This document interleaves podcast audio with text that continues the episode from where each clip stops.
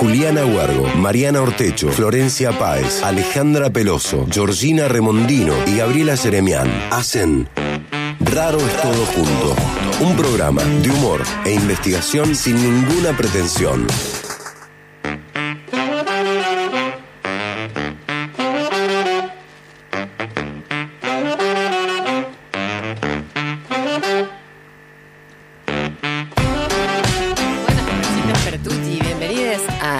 Todo junto, el programa de investigación sin ninguna pretensión. Soy Mariana Ortecho y estoy con la gran Gaby, Gaby, Gaby, ay, re. Gaby, Gaby, Gaby, Gaby Jeremian, ¿cómo estás?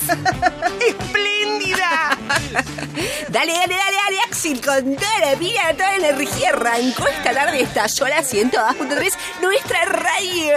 Georgie Remondino, ¿cómo estás? Buenas tardes. Buenas tardes, querida. ¿Cómo estás, Georgie? ¿Estás bien? Estoy bien. ¿Bien, bien? Bien para arriba. ¿Pero súper bien? Súper bien. Bueno, me alegro. Saludo al resto del equipo, o sea, a Juli Huergo, a Flor Páez y a Ale Peloso. También los saludo a Axel Blengini, que tengo que decir una cosa, Axel. Siempre traes un detalle. ¿Vos te das cuenta, Axel? Yo esa clase de persona siempre tiene un detalle que llama la atención. El vehículo, ya sabemos, el, Ya anfi- sabemos. el anfibio, el supervehículo. Pero hoy trajiste un, un barbijo raro, ¿o no? Ah, dice que se le perdió. ¿Se, ¿Se escucha cuando vos hablas? No se escucha. Dice que se le perdió cuando venía e improvisó uno con un pañuelo. Eh, te digo que te quedó, pero cancherísimo. Que yo lo vi y dije, ¿dónde salió eso? ¡Qué La bien! tendencia para este verano. Te juro. ¿Viste que hacen como unas cosas raras así? Sí, en, sí. en lugar de barbijo. Bueno, les quedó buenísimo. Salimos en el Axel móvil y con el barbijo de Axel la Con- rompemos. Va- sí, este chico este, este va, verano es la onda Axel. va ganando en estilo, no hay, no hay vuelta que darle. Bueno, saludamos también, como siempre, agradeciendo a Luli Jaime, a Sabri Bustos, que nos hace la comunicación, y a Zulma Capriles, que está ahora mismo de vacaciones, pero que la queremos mucho igual. Zulma, te queremos mucho. Bueno. Eh, contarles además que se quieren, si se quieren comunicar con nosotras, lo pueden hacer a través de nuestra cuenta de Instagram, eh, raro es todo junto. ¿Sí? Bueno, paso seguido voy a contarles cuál es el tema de hoy. Hoy vamos a hablar de medicinas narrativas. Lo dije en plural, no sé si es así, me parece que es en singular. Medicina narrativa. Bueno, no sé si es en singular o en plural. Lo- Vamos a preguntar. Exacto, vamos a preguntar. Al invitado que tenemos hoy, que es súper especial, súper querido, además, en esta comunidad Córdoba y en esta comunidad radial, estoy hablando de Carlos Presman. En un ratico nada más vamos a estar hablando con el doctor Carlos Presman y le vamos a preguntar un poco de todo. Para empezar esto, ¿es en singular o es en plural? Porque ya arrancamos con las mil y un dudas, Carlos. O sea, imagínate cómo estamos. Y le pregunto también del dolor de cintura que tengo, ¿puedo? Ah, ¿estás con dolor de cintura? ¿Cómo le rompen las- a los médicos, sí, no? no, tal cual. Es impresionante. Es la clásica. Bueno, yo soy humorista, contate un chiste y soy médico. Claro, tal cual. O sea, me duele la oreja. Aténdeme. Claro. Aténdeme en la cena. ¿viste? claro, qué garrón. Bueno, eh, como todos los sábados, tenemos algunos premios para, eh, eh, a su vez, para ganarlos, les pedimos que nos respondan una consigna. Hoy la consigna es, ¿cómo nombrarías al médico sin decir la palabra médico? ¿Viste? Claro. ¿Qué otra palabra propondrían? ¿Qué otra palabra sí o frase? Claro. O Eh, frase, está o bien. frase o expresión. Claro, una expresión. Y vamos a hacer un juego. Le vamos a pedir también a Carlos Presman que nos cuente Sí. cómo imagina él otra palabra para nombrar a los pacientes. Entonces, bueno, esto va a ser una relación así dialogal. Van a hablar un poco, Claro. quienes no son médicos también lo pueden ser, pero cómo nombrarían al médico. Tal cual. ¿No? Todo esto porque, bueno, somos así re, re experimentos y de experimentarlo todos. No, pero fuera broma. es porque hoy vamos a estar hablando un poco, vamos a estar tratando de entender algo sobre eh, esta, ma- esta manera, particular manera que propone la medicina narrativa de eh, llevar adelante esa relación médico-paciente. Así es. Para participar eh, por los premios tienen que escribirnos a nuestro WhatsApp Sí. 351-3077-354 y vamos a tener dos ganadores o ganadoras esta, en esta tarde. Ah, ¿sí? bien. Un premio Uno de los premios Sí. es un árbol nativo de nuestros amigos de siempre de la fábrica de plantas que están en Avenida Martín Ticera 4301 en Mendiolasia. Sí. Recuerden siempre que tienen la librería silvestre en el container arriba y que si van de parte de las raras tienen un 10% de descuento. Perfecto. El árbol junto con las tradicionales dos cajas de pastas Julios a elección que los encuentran en Instagram como Julios Pasta. Perfecto. Y por otro lado tenemos la mega canasta de nuestras amigas Sí. también, eh, de eh, la red Feministas Cocinando Córdoba, sí, que tienen empanadas, el toblerón ese artesanal que se te hace agua la boca, las hamburguesas veganas, pastas, etcétera, etcétera, etcétera, como ya está- sabemos. O sea, tenés- Ese mega combo. Tenés como, digamos, cubierta la noche del 24, el- el 25, Y el 31, claro. el 31 y el año que viene también te queda, capaz, toblerones para más. seguir compartiendo. Sí, aparte tienen el Instagram, Sí. eh, eh, arroba Red Femis Cocinando CBA, y ahí también tienen la feria virtual, que pueden hacer, incluso tienen un combo para cubrirte para todas las fiestas y Ah, todo, sí. así que Wow. chusmen ahí en, en- en el Instagram de la red. Está buenísimo, de verdad. Así es, nos dicen por qué premios quieren participar y nos escriben al 351-3077-354. Dale, bajo la consigna, ¿cómo eh, dirías médico sin decir médico? Así es. O médica o médique, ¿no? Claramente. Bueno, eh, a ver, entiendo que la medicina narrativa es un poco una respuesta como a la medicina mecanicista, ¿no? A esta concepción de la medicina como Instrumental. instrumental. Bien. Instrumental, ¿cómo sería, George? O sea, el médico que te... Como una herramienta. Vos llegás y estás sentado al piano. Claro. está. y va a saco. La guitarra, claro. No, ¿cómo sería instrumental? Como que toma. A ver, Como una herramienta. Una herramienta. ¿Y cómo sería no tomarlo como una herramienta? Claro, o sea, tomarlo en un sentido además más filosófico, Claro. to- Ah, bien. concebir el sujeto en, en su totalidad, en un sentido más holístico, psicosocioafectivo, emocional, Sí, y también creo que la instrumentalidad está relacionada con la idea de eh, tecnología. Así es. ¿no? Sí, sí. Eh, que, digamos, entiendo eh, de lo que he leído y de escucharlo el doctor Pressman en otras oportunidades, esta idea de cómo la tecnología ha terminado como prevaleciendo, Claro. digamos, por sobre eh, el discurso del paciente, digamos, y del, incluso del, del médico, ¿no? Entonces el médico termina siendo como el que lee el, lo, que la, lo que la tecnología le dice, ¿no? De alguna manera. Bien. Eh, igual le podemos preguntar a él también. De una. Sí. Yo pensaba, al final, eh, esto tiene que ver, digamos, de vuelta con la persona más nombrada en este programa, que es René Descartes. O sea, si hay alguien a quien hemos nombrado 25 mil veces. es- Tendríamos que hablar de él. ¿no? O sea, la culpa Sí. es de Descartes si tiene que Sí, llamar este programa, sí, también te lo digo. Ya tenemos título para el próximo. Totalmente. Que quiero apuntar como siempre, que es un poco el doble de Alejandro Dolina. Pero, sí, pero salpicado con eh, Olga Zubarri, Gaby. ¡No! Sí, un Alejandro Dolina en un 80%, con un 20% de Olga Zubarri te da René Descartes. Por lo que sea. Yo juego mucho a eso. ¿Viste cuando me dicen, por ejemplo, ¿lo conoces a, suponte, no sé, este, Santiago, el de la vuelta? No. Sí, es una especie de Woody Allen. Pensá en Woody Allen y de repente superponer un John Travolta. Y vos decís, no, pero no tiene nada que ver Woody Allen. ¡Ah, sí! Así ¿Te das cuenta? Sí, sí, sí, sí. Es las fórmulas, es así. Bueno, en fin, eh, te quiero decir con René Descartes, o René Descartes, como le dice alguna gente, preciosa, Descartes. Porque Descartes le decían, Descartes, no descartes las emociones, no descartes a la mente en toda tu concepción filosófica. Pero no le hizo caso. No le hizo caso. No le hizo caso. Y dijo, no, el cuerpo va por un lado, la, mente, va por el otro, el hombre va por un lado, el mundo va por otro. Era muy así, René Descartes, me encanta. Eh, bueno, obviamente que digamos, esto también está como muy ligado a esta cuestión, a esta idea de eh, el progreso, la productividad, la eficiencia, la celeridad, ¿no? Sí, es, eh, digamos como estas herramientas sujetas a un fin, ¿no? A un fin, claro. Claro. Ahí está lo de la instrumentalidad. Exactamente. Perfecto. Y como esa cosa de lo tengo que hacer cada vez más rápido, cada vez más rápido. ¿Viste? Esa cosa que tenemos como que estamos en el progreso. Y a lo mejor no nos fue tan bien, digamos, con ese plan, pero ya no puedes sacar los pies de la bici. ¿Viste? Cuando vas pedaleando, como Sí, que sí, así, sí. no, me voy a matar, me voy a matar, pero seguís pedaleando. no puedo, claro, bajar más de esto. ¿Ustedes son aceleradas? ¿Son personas así como de que están con eso o no? Sí. Sí. Uy, la Gaby me miró, pero como. Sí. Como diciendo, no es obvio.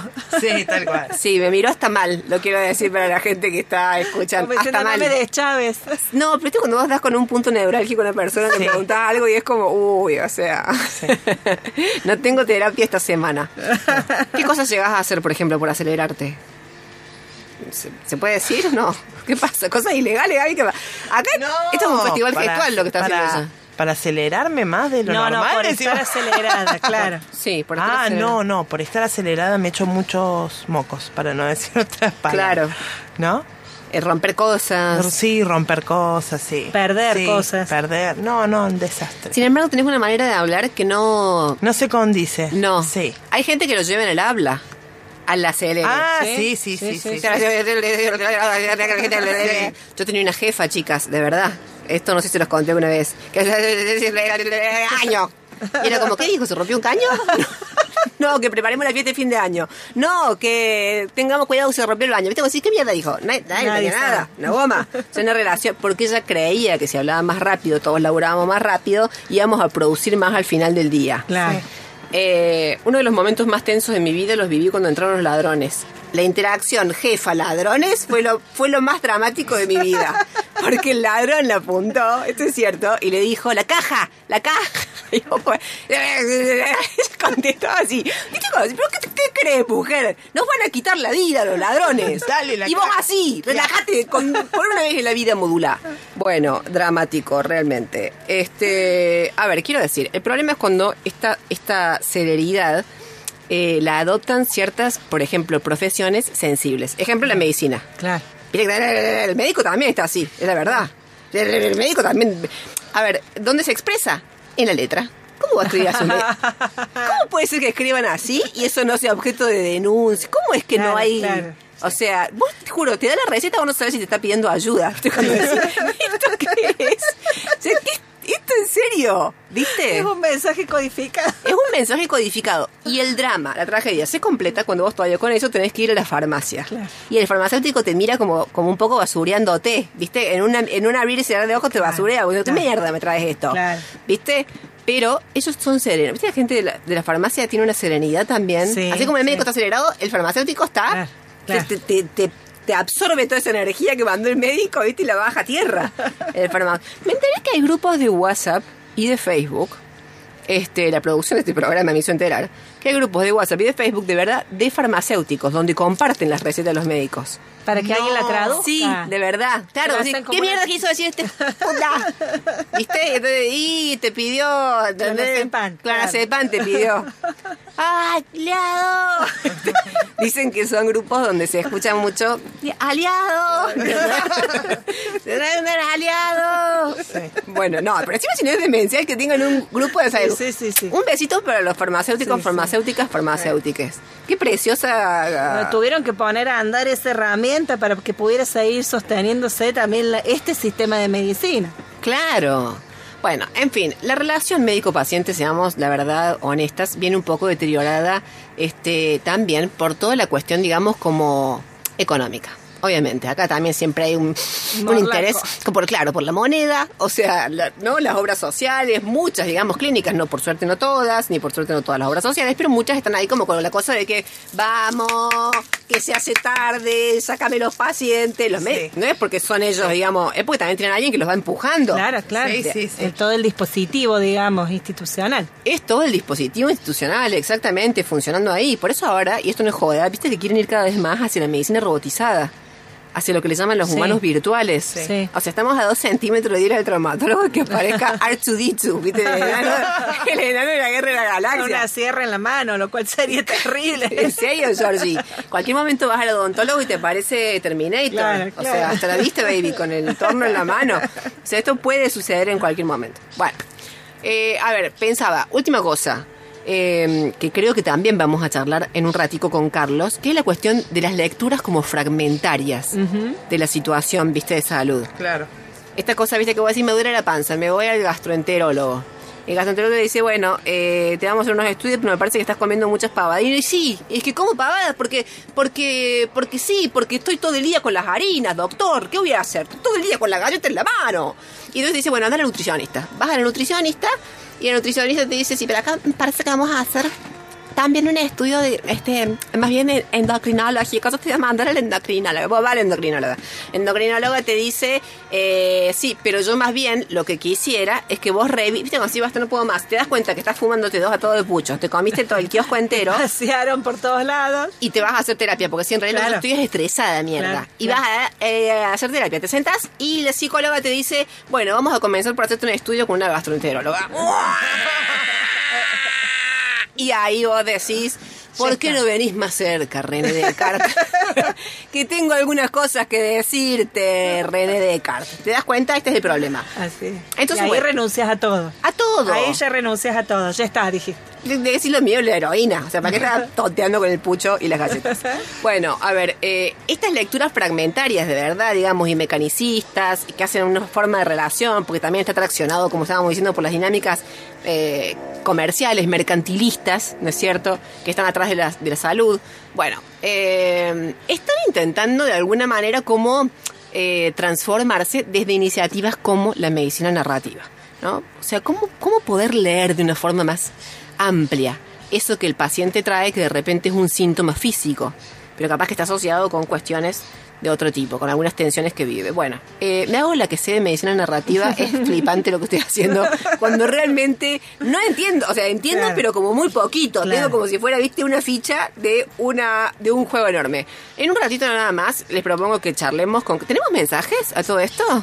Sí, tenemos mensajes, muchos mensajes. O sea, la audiencia está, está encendida con la consigna. A ver. Eh, bueno, Sergio te dice que está sacada como siempre. Sí, ¿no? sí, en un sí. sentido adorable. Eh, Ah, bien. Bueno, mira, justo lo que hablábamos hoy en el momento de la producción. Dice Matías, yo le diría tordo, ¿sí?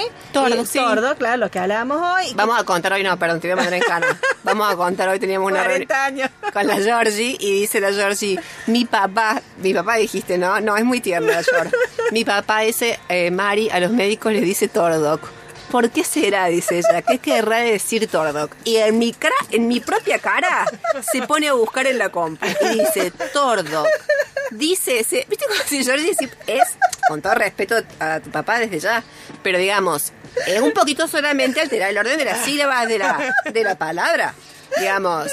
Y la Yo lo buscaba en- ¡Ah! Esa es la Georgie. Por eso, bueno. 40 años de inquietud Cuare- respecto claro. y lo busqué en el diccionario de lunfardo Claro. para recién ahí entender que era, bueno, alterar el Eso pasa, de la eso pasa cuando tenés un Humberto Eco que no se corresponde Claro, con nada, claro, digamos. no me deja ver, no me deja ver. no te deja ver. No había tanto misterio. Así es. Bueno. Bueno. también nos dice Lili, dice que les diré, les diría, dice, eh, bueno, que se está riendo como todos los sábados, dice que les diría curanderos aleop.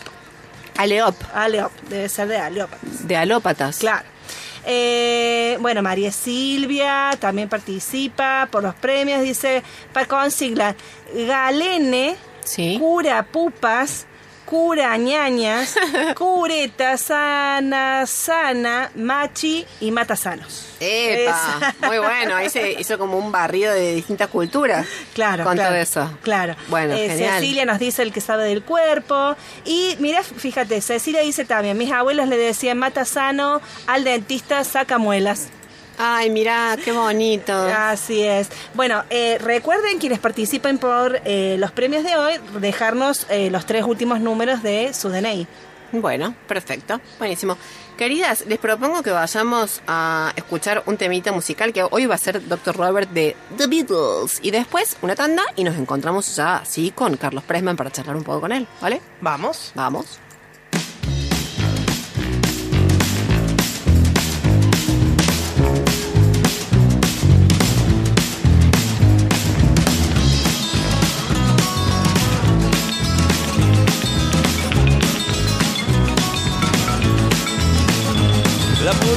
Te está extorsionando, pero ellos viven de lo que tú estás pagando y si te tratan como un delincuente, no es tu culpa. Dale gracias a que te carga el problema de raíz.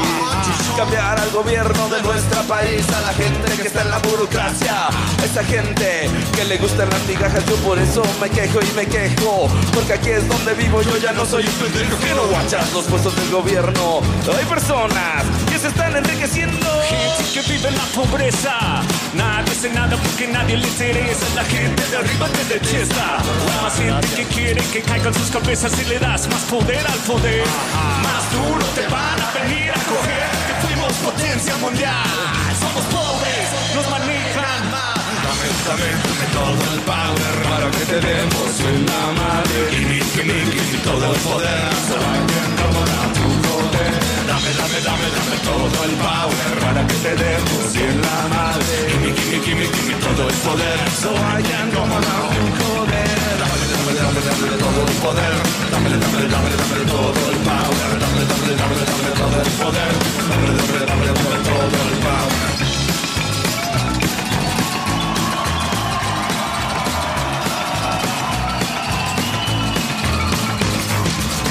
Nacimos donde no hay que comer. No hay por qué preguntarnos cómo le vamos a hacer. Nos pintan como unos huevones. No lo somos. Se sienta el power mexicano. Se sienta. Se sienta. Todos juntos como hermanos porque somos más. Jalamos más parejo de por qué están siguiendo a una bola de pendejos que nos llevan por donde les conviene. Y es nuestro sudor lo que los mantiene. Mantiene comiendo pan caliente. Ese pan es el pan de nuestra gente. Todo el power para que te demos en la madre. Gimme, gimme, gimme todo el poder. So I can come around to joder. Dame, dame, dame, dame todo el power para que te demos en la madre. Gimme, gimme, gimme, gimme todo el poder. So I can come around to joder. Dame, dame, dame, dame todo el power para que te demos en la madre. Gimme, gimme, gimme, gimme todo el poder. So I can come around to joder. Dame, dame, dame, dame el poder. Dame, dame, dame todo el power. Dame, dame, dame, dame el poder. Dame, dame, dame todo el power. El pueblo unido jamás será vencido. El Niblo y el Widow jamás serán vencidos. Si les das más poder al poder, más te van a venir a tocar. Dame, dame, dame, dame el poder. Dame, dame, dame todo el power. Dame, dame, dame, dame el poder. Dame, dame, dame todo el power.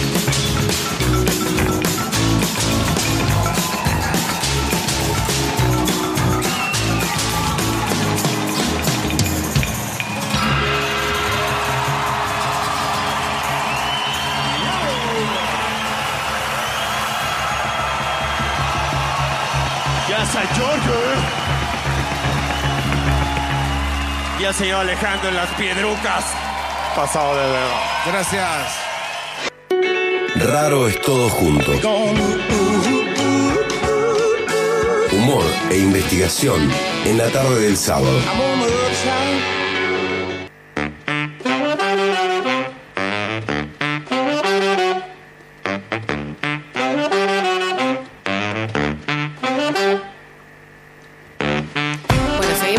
Junto, el programa de humor e investigación con cero pretensión.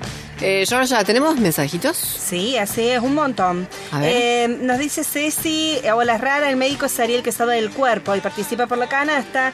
Después, eh, de- bueno... Perdón, el médico es el que sabe del cuerpo y participa por la canasta. Claro, es todo, junto. Todo, todo. El médico hace todo eso. Gustavo nos dice el sanador, ¿sí? Eh, nos comenta que, bueno, que él en algún momento, alguna médica le comentó que el tema de la letra en las recetas tenía que ver con alguna vieja práctica que tenía que ver con escribir las letras en las recetas, perdón, en latín. Ah, o sea que les Eh, enseñan eso en la facu, hay una Claro, materia que claro, es... escriba mal, Claro. recupera algo del latín y haga las recetas. Eh, bueno, Brian también nos dice que participa por los premios de hoy y que él es fanático del chavo, así que él lo llamaría Chapatín. Bien. Un tierno total.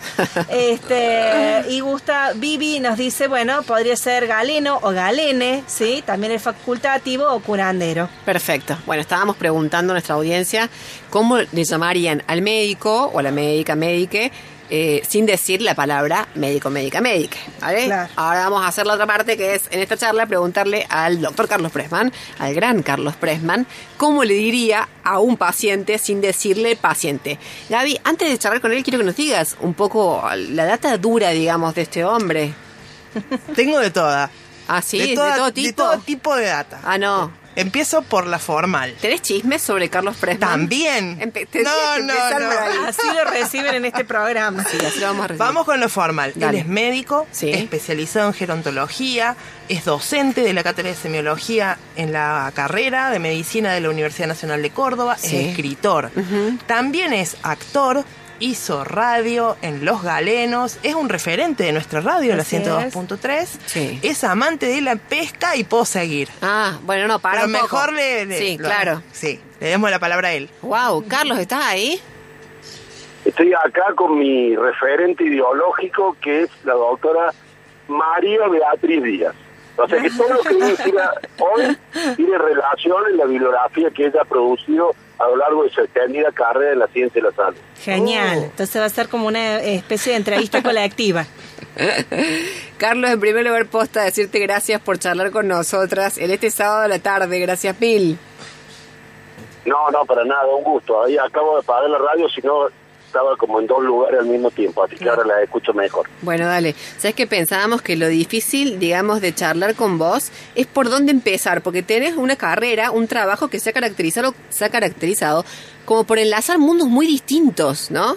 O sea, la medicina, el humor, el análisis sociocultural, la clínica, la escritura, la docencia. O sea, vos no has trabajado desde la interdisciplina, Carlos, vos sos la interdisciplina. Qué piropo.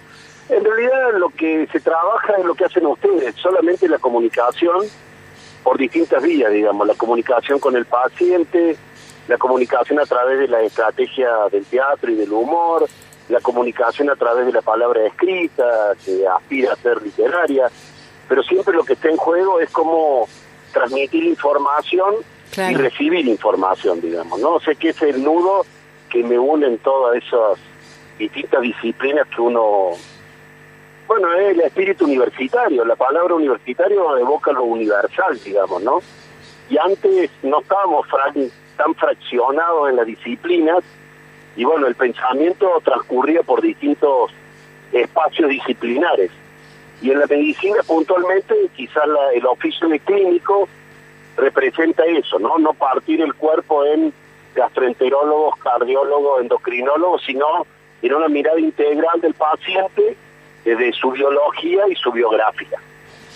Claro, que a su vez también se extiende, digamos, a su a su contexto social e incluso ambiental, ¿no? Es como un poner, digamos, en relación claro, todo. Claro. claro, claro, O sea, el, la salud, digamos, es la resultante de una convivencia colectiva entre los ciudadanos y una convivencia con el medio ambiente, ¿no? Esta pandemia que estamos padeciendo eh, se origina en una apropiación de la naturaleza, en donde se producen estas mutaciones, donde surge el coronavirus, y la salida de la pandemia también tiene que ver en cómo nos vamos a vincular con la naturaleza y cómo vamos a adoptar el sentido social de la vacunación para que podamos salir entre todos de este momento tan inédito del planeta, ¿no? Totalmente, totalmente. Bueno, me encantó lo de, o sea, en realidad vos, antes que nada, digamos, serías como semiólogo, porque efectivamente, digamos, interpretar los signos del cuerpo, los signos eh, lingüísticos, digamos, que, orales que te va dando también el paciente, la paciente como pistas de lo que va viviendo. Eh, en el humor también estás en el rol de semiólogo, con orientado, digamos, a generar eso, ¿no es cierto? Ese efecto, digamos, humorístico, pero siempre se trata, mira, vos nunca lo había pensado así. La semiología es eh, la disciplina dentro de las ciencias médicas que trabaja exactamente sobre eso, sobre el síntoma, o sea, todo lo que el paciente nos cuenta que padece o que sufre. Claro. Y lo que hemos tratado de incorporar con mayor énfasis estos últimos años, que el médico en general tenía el rol del interrogatorio, ¿no? Uno llegaba a la consulta y el médico te empezaba a preguntar diferentes aspectos de tu vida y tratamos de poner el lugar o el saber de otro lugar, lo que el paciente ignora que sabe, y cambiar el interrogatorio por lo que hemos denominado el escuchatorio. Entonces, ante la llegada del paciente, que él pueda expresarse con tiempo y en sus palabras lo que padece. Y a partir de ahí empezar a establecer la posibilidad del diagnóstico para la terapéutica. En ese sentido, Carlos, em, te queríamos preguntar, entendemos que cambia totalmente el paradigma de cómo ha sido la relación entre paciente y médico. Queríamos preguntarte, vos em, hablas de lo que es una medicina narrativa y entendemos que escribís a esta idea. ¿Nos podrías contar un poco qué es y cómo llegaste vos? digamos, en tu trayecto, en tu historia, a pensar desde este lugar de la medicina narrativa. Eh, primero, lo que marca el cambio de paradigma, ¿no? Históricamente la medicina tiene una relación de poder en donde el médico ocupaba el espacio dionisíaco, digamos, ¿no? O sea, el médico te salvaba de la muerte, digamos, ¿no? Lo cual era una gran falacia porque eh, todos vamos a morir, los médicos también. este Y el cambio de paradigma también tiene que ver con no una relación médico-paciente, sino una relación paciente-médico. Y ustedes hacen alusión a la tecnología al comienzo del programa, Sí. y, y entonces con esta historia de la consulta en la cual el médico pide una cantidad de estudios complementarios de laboratorio, neuroimágenes, radiografías, electros, y después lee esos estudios, el médico pierde el rol de la jerarquía clínica del pensamiento y se vuelve complementario a él, no los métodos complementarios al pensamiento, sino el pensamiento relega o delega ese razonamiento clínico a los métodos complementarios de diagnóstico. Entonces, este cambio de paradigma, que es lo que se denomina medicina narrativa, se funda en un aspecto trascendente de la clínica, que es el síntoma.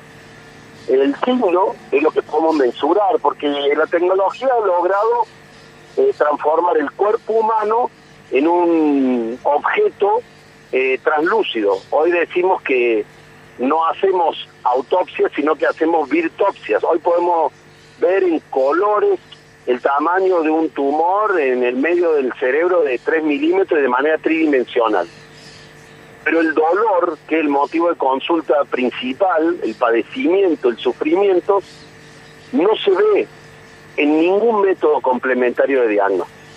O sea, el padecimiento, el sufrimiento, no se puede mensurar eh, con ningún método complementario. Entonces tenemos que recurrir a la palabra y escuchar al paciente para medir o magnificar o poder establecer un diagnóstico a través del lenguaje del paciente.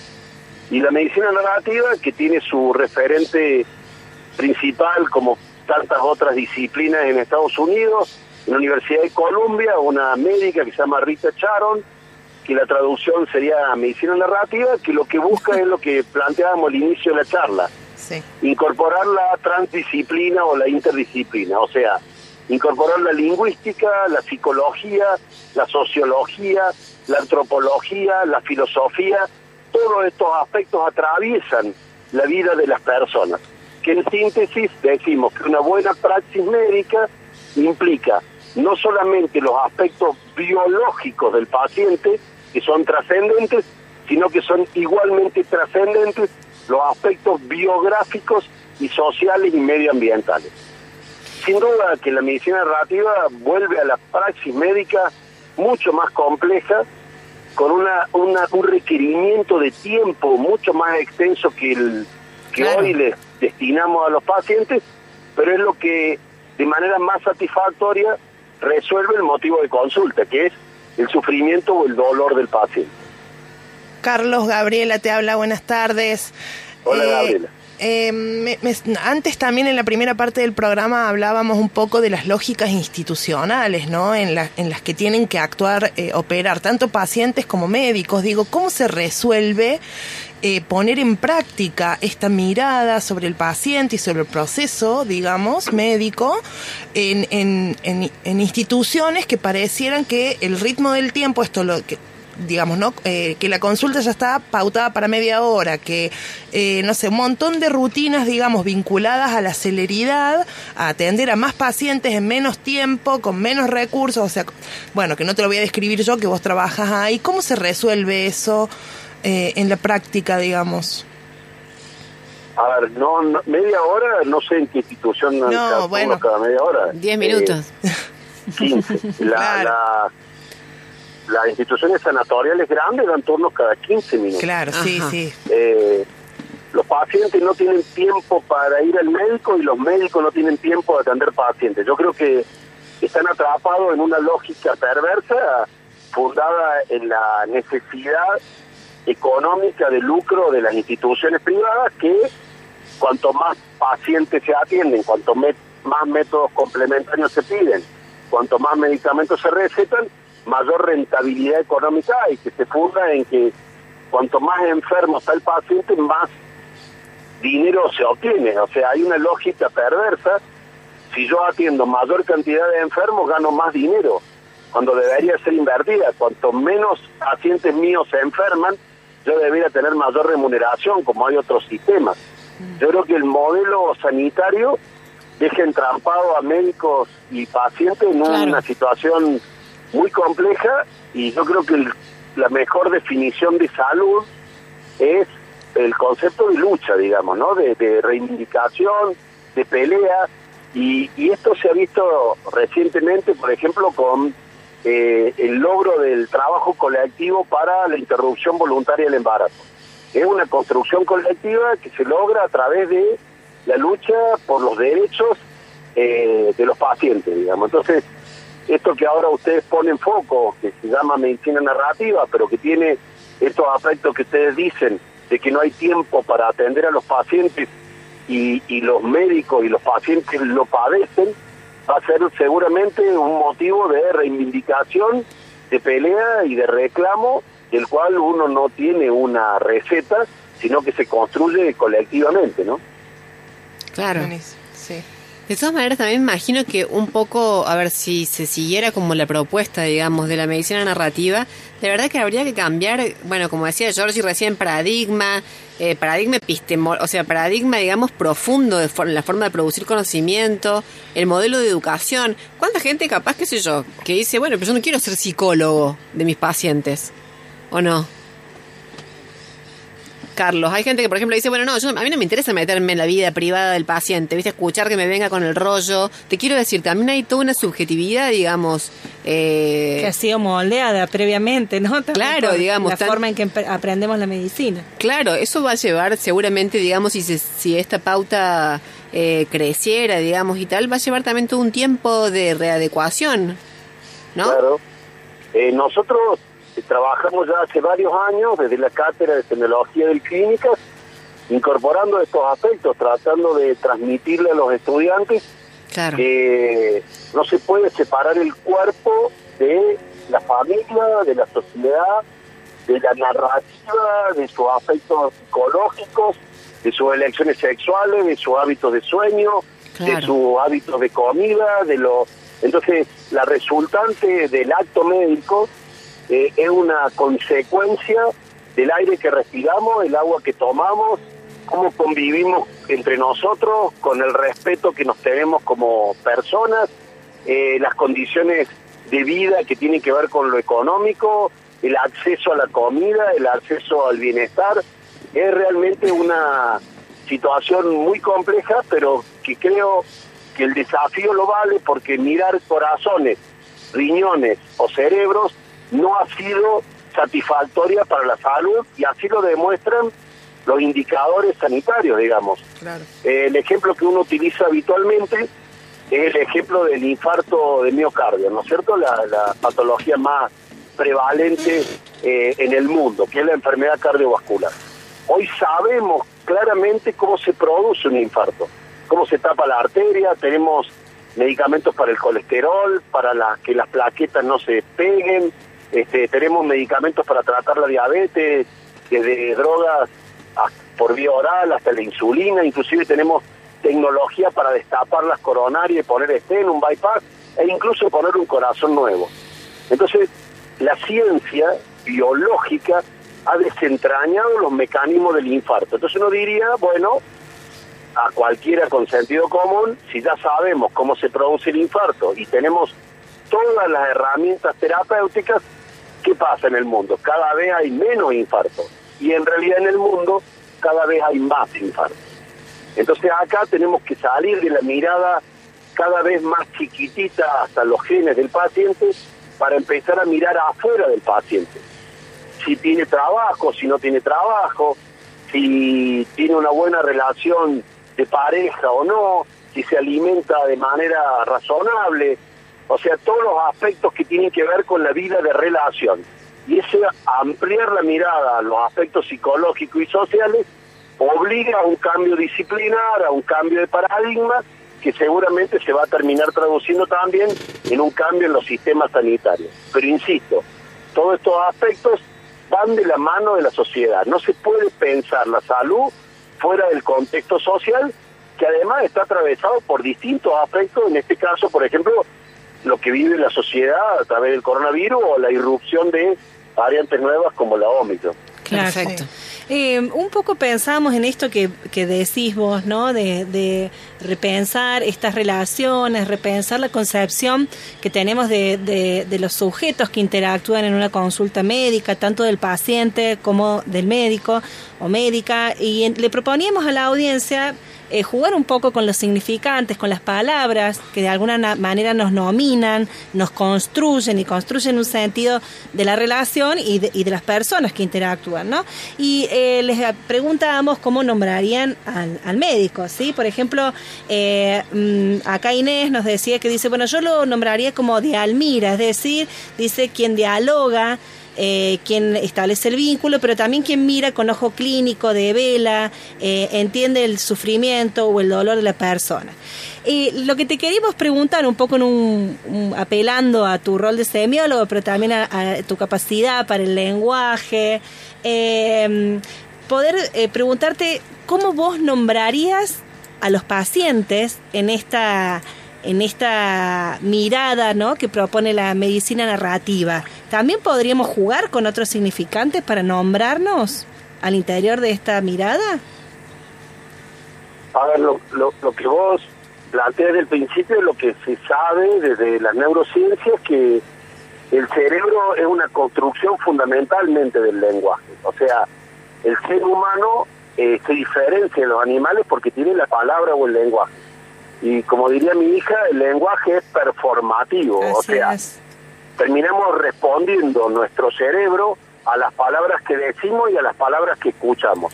Y esto inclusive está este, puesto en imagen en- de neurociencia con SPEC cerebral en donde todo el cerebro se activa con las palabras, con el lenguaje, con la interacción del lenguaje con los otros.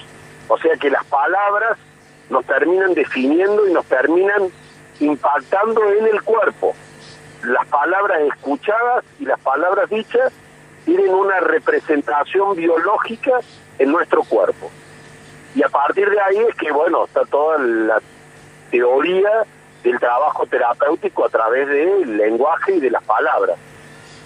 Dicho esto, uno puede resignificar en estos cambios de paradigma cómo denominar al médico o también cómo denominar al paciente y también cómo denominar a la enfermedad. En español solamente tenemos la palabra enfermedad como patología, pero en inglés se define con varios sinónimos de enfermedad, como, como diríamos este, sufrimiento, eh, padecimiento. Entonces, con el tema de los pacientes que me preguntabas al final, eh, eh, hace alusión a esperar, a, la famosa sala de espera, a que el paciente es un receptáculo que debe tolerar lo que el médico desde un lugar desigual le impone. Entonces podríamos también resignificar diciendo la relación paciente-médico, no la relación médico-paciente, e incluso pensar nombres que reemplacen la palabra paciente por padeciente. Hay un eh, este escritor Rolón utiliza mucho esa palabra padeciente en vez de paciente. Pero bueno, también este ejercicio del lenguaje, ahora por ejemplo con este tema de la E y tantos aspectos, son los aspectos que la sociedad va definiendo en una construcción colectiva en algo tan vivo como el cuerpo, como es tan vivo el lenguaje. Claro. Bueno, es interesante, ¿no? Porque, digamos, esto de que el lenguaje es performativo, me parece que nos eh, tomar conciencia de esto nos, nos desafía a poder, en, Sí. en verdad, digamos, nombrarnos, mirarnos, pensarnos desde otro lugar. En este caso, bueno, lo que estamos hablando, la relación médico-paciente, o otro paradigma para concebir la salud, eh, la medicina. ¿sí? Totalmente. Carlos, una última pregunta y eh, déjanos que sea más de chus más que de otra cosa. Porque vos hablas eh, mucho de la importancia de los proyectos, ¿no? De cómo tener esos, esos este, proyectos al frente que nos motivan, que nos dan energía, eh, también, digamos, cómo inciden en la salud. Eh, queremos preguntarte, en realidad, por último, ¿cuál es eh, ese proyecto que hoy te motiva a vos? Uf. Eh, primero, los proyectos son lo único que verdaderamente existe en concepto de tiempo, digamos, ¿no? Porque el pasado desaparece, el presente es efímero, lo único que verdaderamente existe es el futuro, digamos, y en términos de proyecto hay mucha evidencia de que tener un proyecto Sí. extiende la vida, eh, inclusive está mensurado, dicen que tener un proyecto vital eh, te puede hacer que tu vida se prolongue 10 años más, digamos, ¿no? O sea que realmente es una atracción muy poderosa tener un proyecto vital. Tan es así que se define enfermedad, que es la definición que usamos en la cátedra, enfermedad es la disrupción del proyecto vital. O sea, Claro. una enfermedad puede ser una esguince o una disfonía o, o un insomnio, digamos, o sea, todo lo que interrumpa tu proyecto vital Claro. eh, te, te- te hace sentir enfermo, digamos. Qué ¿no? interesante. Y respecto a la pregunta personal, yo te diría que hoy mi proyecto es aprender la incertidumbre. Suena rara y puede ser sofisticada la respuesta, pero hoy no tengo ningún proyecto, y esto ha sido consecuencia de la pandemia, sin Claro. duda, que, va, que trascienda más allá de meses, te diría, porque verdaderamente nos ha alterado el concepto de tiempo y de las Sí. certezas que teníamos antes de la pandemia. Entonces, ¿cuál es el proyecto vital hoy? Y te diría que el proyecto vital hoy es aprender la incertidumbre, aprender a convivir con la incertidumbre. Wow. Bueno, Carlos, no esperábamos una reflexión Sí. tan profunda. Yo quería que viste que nos digas más, no sé, para esta noche quiero hacer unas pizzas a la parrilla, ponerle una. Tenía menos expectativa, pero, Pero es no, genial, que- porque además sí. cuando entrábamos a la radio veníamos hablando de esto, ¿no? Digamos, Sí. cómo la pandemia de alguna manera nos arrancó la posibilidad de, de poder proyectarnos, tener proyectos y nos somete a una gran incertidumbre. Sí, totalmente. Bueno, Carlos, la verdad es que te agradecemos un montón la charla, está buenísimo. Nunca mejor Bueno, dicho, yo- querido, que tendríamos que conversar horas contigo, ¿eh? Horas contigo. Vas a volver a los almuerzos, claro que sí. Bueno, cuando quieran, gracias y agradecerle a ustedes y agradecerle de nuevo a María Beatriz Díaz, a Ramiro Soncini y a Graciela que han acompañado esta charla en mi vehículo. Gracias. Ah, qué genios. Bueno, gracias y también a aclara, ellos. aclara, tu hija que te dijo que el lenguaje era performativo. Y a mi hija, claro, que, que, que me performó como padre. Un abrazo grande. A vos Gracias. también. Gracias. Chao. Abrazo enorme, adiós. Bueno, era el doctor Carlos Pressman, un referente en Córdoba, un referente a nivel nacional y obviamente en nuestra radio en la 102.3. Sí, Bueno, acá, acá María Silvia dice, necesitamos muchos más Carlos Pressman. Así Sí, es. hay que ver cómo lo clonamos. Sí. no había entendido nada. Un Ahora, genio. ¿cómo- ¿cómo lo clonamos y lo más rápido que podamos? bueno, queridas, ya Bueno. estamos llegando hacia el final. Tenemos ganadores, tienen que ser dos. Sí, hoy. tenemos a Brian 391 y Vivi 519. Perfecto, excelente. Vamos a estar llamándoles en el transcurso del domingo y el día lunes. Bien, bárbaro.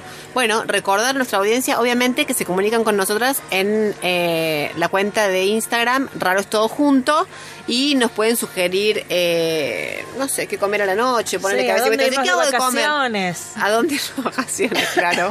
Ese tipo de cosas. Bueno, Gaby, ¿qué pasa? Te veo preocupada. Al final del programa vos siempre tirás escena, Gaby. Ya te saqué la ficha. ¿Viste que la Gaby termina el programa y siempre te tiene deja, una? te deja ahí ¿Qué te pasa? Tenés cara de algo, Gabriela Yeremian. No, estoy tomando nota de los gana les ganadores. Ah, es que nuestra eso. compañera Gabriela Jeremias es esa clase de persona que, por ejemplo, hace una acción tan simple como tomar nota, pero te lo actúa como si estuviera en la escena, En la NASA. en la escena de clímax de la película de Hitchcock. ¿Te das cuenta? Bueno, Georgie, ¿algo para decir? ¿Alguna reflexión sobre la vida? Eh, no, igual que eh, nuestra oyente, la verdad que Carlos Pressman es un orgullo para Córdoba, un orgullo para esta radio y, Sí. y deberíamos tener más Carlos Pressman. Totalmente. Bueno, no sé por qué esa propuesta de salir a clonar de repente. O sea, más Carlos Pressman. Más gente como Carlos Pressman. Claro, No claro. queremos tampoco que le roben la identidad. Claro. No es claro. ese proyecto, No, no queremos digamos. que sea víctima de eso, ¿no? No, para nada. bueno, queridas, eh, este programa la verdad es que me va a dejar pensando mucho. Sí. Sí. Queremos Eh, agradecer al resto del equipo.